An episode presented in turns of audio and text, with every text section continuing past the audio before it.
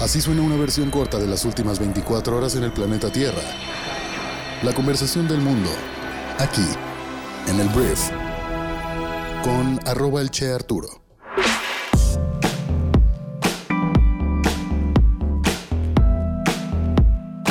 Muy buenos días, bienvenidas, bienvenidos a esto que es el brief para este jueves primero de septiembre. Yo soy Arturo Salazar, soy tu anfitrión y uno de los fundadores de Briefy, la app que resume todo lo que debes saber para ser brillante en los negocios. Y con eso de que resumimos información valiosa, este podcast se trata de que puedas informarte en unos cuantos minutos con las noticias más importantes del día. Una de las noticias importantes del día es que es mi cumpleaños. Gracias a todos por sus buenos deseos y la tonelada de regalos que estoy seguro recibiré el día de hoy de todos ustedes. Eh, de que ninguno. Muchísimas gracias por estar aquí y vamos a comenzar con esto que es el brief.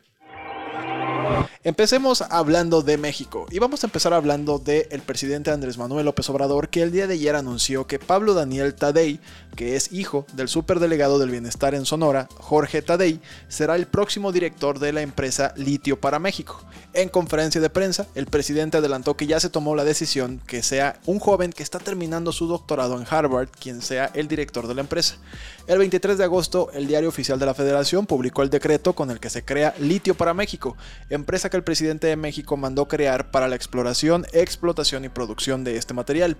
Durante la conferencia matutina, el mandatario afirmó que de la mano con el gobernador de Sonora, Alfonso Durazo, se trabaja en un plan para que el Estado pueda generar energías renovables y limpias. Además, AMLO agregó que el litio para México dependerá de la Secretaría de Energía y será una empresa similar a la Comisión Federal de Electricidad y a Petróleos Mexicanos. El mismo modelo, pero en temas de litio. Hablemos de la economía mexicana porque ayer el Banco de México mantuvo sin cambios la estimación puntual de crecimiento del Producto Interno Bruto para este año en 2.2%. No obstante, para 2023 recortó sus expectativas. De acuerdo con el informe trimestral abril-junio 2022, el rango de crecimiento del Producto Interno Bruto oscila entre 1.7 en su límite inferior y 2.7 en su límite superior. Banco de México dijo que el hecho de que no haya un cambio en la expectativa de crecimiento para este año se debe a que en el segundo trimestre hubo un crecimiento mayor a lo anticipado y a pesar de que se espera un menor dinamismo para esta segunda mitad del año. El banco destacó que se prevé un menor crecimiento de la economía de Estados Unidos y de su actividad industrial. Entonces Banco de México mantiene la estimación del PIB para este año pero recorta la del año 2023 hablemos de uno de los retos más importantes para nuestro país que son los embarazos adolescentes. Cada día, mil adolescentes mexicanas se quedan embarazadas, todos los días. Son más de 350 mil al año y de esos, unos 9 mil ocurren en niñas menores de 14 años. Prevenir el embarazo temprano se ha convertido, como ya lo dije, en uno de los grandes retos demográficos del país, que de hecho lanzó en 2015 la Estrategia Nacional de Prevención del Embarazo Adolescente, con unos objetivos claros para el año 2030, que era erradicar el embarazo infantil y reducir a la mitad la tasa entre las jóvenes de 15 a 19 años. Un desafío que, según las cifras y avances presentados el martes en un informe en el Colegio de México, se muestra inalcanzable. México se ha estancado como uno de los países del mundo con mayores cifras de estos embarazos. La pobreza y la falta de acceso a servicios de salud se identifican como los principales culpables. México es el país de la OCDE con mayor tasa de embarazos adolescentes y a nivel global solo estamos superados por los países de Centroamérica y el África subsahariana. La tasa de fecundidad de adolescentes se sitúa en 68 por cada mil jóvenes de 15 a 19 años y nada más para contrastarlo, en Europa, que tiene la tasa más baja del mundo, son 11.6 jóvenes por cada mil, 68 contra 11.6 jóvenes. Entonces, quisimos visibilizar este tema porque es, como ya lo mencioné, uno de nuestros grandes retos demográficos. Hablemos de Estados Unidos, porque el Departamento de Justicia de Estados Unidos está viendo una posible obstrucción de la justicia de Donald Trump, el expresidente más naranja del mundo, tras la redada que hicieron a su mansión en Florida. Los documentos que estaban en su residencia probablemente fueron ocultados para obstruir una potencial investigación por mal manejo de información clasificada, indicó el Departamento de Justicia en un documento presentado esta semana. El Departamento de Justicia solicitó una orden de allanamiento para la residencia del expresidente Trump, luego de obtener evidencia de que probablemente se ocultaron documentos altamente clasificados y que los representantes de Trump habían afirmado falsamente que todo el material confidencial había sido devuelto según un expediente judicial. Esta es la primera vez que el Departamento de Justicia da una imagen más clara de los esfuerzos del mismo departamento para recuperar los documentos antes de dar el paso extraordinario de registrar la propiedad privada de un expresidente el 8 de agosto. Entre las nuevas revelaciones en la presentación de 36 páginas se encuentran que la búsqueda arrojó tres documentos clasificados en escritorios dentro de la oficina de Trump, con más de 100 documentos en 13 cajas o contenedores con marcas de clasificación en la residencia, incluidos algunos en los niveles más restrictivos. Y esto fue el doble de documentos clasificados que los abogados del expresidente ya habían entregado voluntariamente mientras juraban que habían devuelto todo el material exigido por el gobierno. Entonces engañaron al gobierno, dijeron ya entregamos todo, aquí estaba en las oficinas de Trump. Pero no, lo que está diciendo el Departamento de Justicia es que movieron mucha información a la casa de Trump porque dijeron jamás se van a atrever a catear la residencia de Florida porque es la casa presidencial.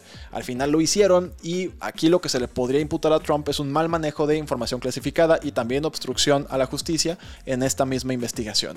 Veremos dónde termina. Es poco probable que Donaldo termine en la cárcel. De hecho, es muy probable que esto le dé mucho poder y mucho impulso a la hora de volverse a lanzar como presidente de México, a menos que lo republicanos sí decidan darle la espalda porque claramente ha violado la justicia Donaldo una y otra vez. Por lo pronto no se ve eso en el horizonte. Y hablando de Estados Unidos, ayer la Administración de Fármacos y Alimentos del país, la FDA, autorizó las vacunas de refuerzo contra el COVID-19 rediseñadas de Moderna y Pfizer Biotech que se dirigen a las subvariantes Omicron BA4 y BA5 actualmente dominantes en las infecciones de coronavirus. Ambas vacunas también incluyen la versión original del virus objetivo de todas las inyecciones anteriores en contra del COVID, mientras el país se prepara para otra campaña de vacunación en la temporada de otoño boreal. En dosis única, la vacuna de Moderna está autorizada para mayores de 18 años, mientras que el candidato bivalente de Pfizer es para mayores de 12 años. Hablemos de Arabia Saudita porque vaya que las cosas son difíciles en ese país para las mujeres. Una mujer ha sido sentenciada a 45 años de prisión por sus publicaciones en las redes sociales en el segundo caso de este tipo este mes, dicen activistas. Un tribunal de terrorismo condenó a Naura bin Saed al-Qatani por usar internet para romper el tejido social y violar el orden público mediante el uso de las redes sociales, informó el grupo de derechos Down. Realmente poco se sabe de ella aparte de que criticó a los líderes saudíes. En otro caso, otra mujer fue encarcelada durante 34 años por su actividad en Twitter el 9 de agosto. Varias organizaciones están intentando ayudar a estas mujeres, pero se ve complicada la cosa para ellos, porque imagínate, o sea, ¿a qué político no has insultado o no le has criticado en redes sociales? Es bastante normal en países como, de hecho, hasta México, pero en Arabia Saudita le está costando una sentencia de cárcel de 45 años a una mujer y de 34 años a otra. Hablemos de temas energéticos en Europa porque Rusia ha detenido por completo el suministro de gas a Europa a través de un importante gasoducto diciendo que se necesitan reparaciones, algo que no mucha gente les cree. El gigante energético estatal ruso Gazprom dijo que las restricciones en el oleoducto Nord Stream 1 durarían los próximos tres días. Rusia ya ha reducido significativamente las exportaciones de gas a través del gasoducto y niega las acusaciones de que ha utilizado los suministros energéticos como arma de guerra contra los países occidentales. El oleoducto Nord Stream 1 se extiende 1.200 kilómetros bajo el mar Báltico, desde la costa rusa cerca de San Petersburgo hasta el noreste de Alemania. Y bueno, el oleoducto se cerró durante 10 días en julio, nuevamente por reparaciones, según Rusia, y recientemente ha estado operando a solo el 20% de su capacidad debido a lo que Rusia describe como equipo defectuoso. Esto por supuesto afecta a los precios en Europa, hace que la crisis energética sea cada vez más inminente en Europa y veremos cómo soluciona el continente todo este problema. Hablemos de Snapchat, porque Snap que es la empresa matriz de la plataforma de redes sociales Snapchat, dijo este miércoles que va a despedir al 20% de su personal mientras se reorganiza y trata de reducir costos ante la caída de las ventas de anuncios.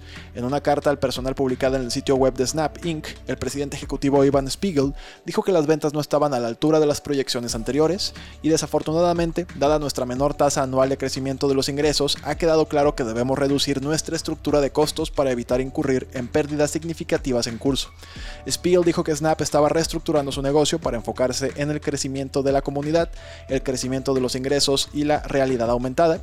Cualquier cosa que no contribuya a esas tres áreas se suspenderá o recibirá una inversión sustancialmente reducida. Se habla de que se trata de poco más de 6.000 personas las que serán despedidas de Snapchat. Hablemos de fútbol, vamos a hablar del Milan, un equipo italiano, actual campeón de la Serie A, anunció este miércoles que el fondo de inversión Redbird Capital Partners es su nuevo propietario después de pagar 1.200 millones de euros.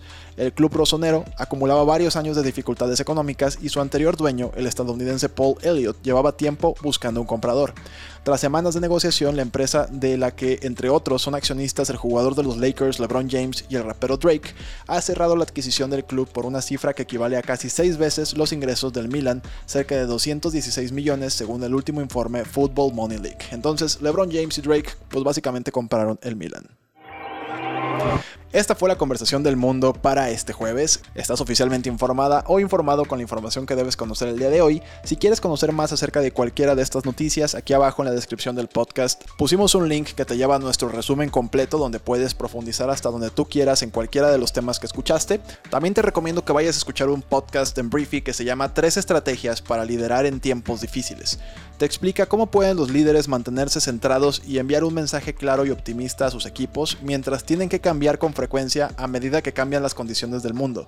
Bien interesante, puedes escucharlo en unos cuantos minutos en nuestra aplicación móvil, que por cierto puedes descargar dando clic en el otro link que pusimos en la descripción de este episodio y probarla durante 14 días totalmente gratis. Te agradezco muchísimo que hayas estado aquí. Hoy festejaré mi cumpleaños con mucha alegría, con gente que quiero, pero no se preocupen, nos escuchamos el día de mañana viernes en la siguiente edición de esto que es el brief. Yo soy Arturo, adiós.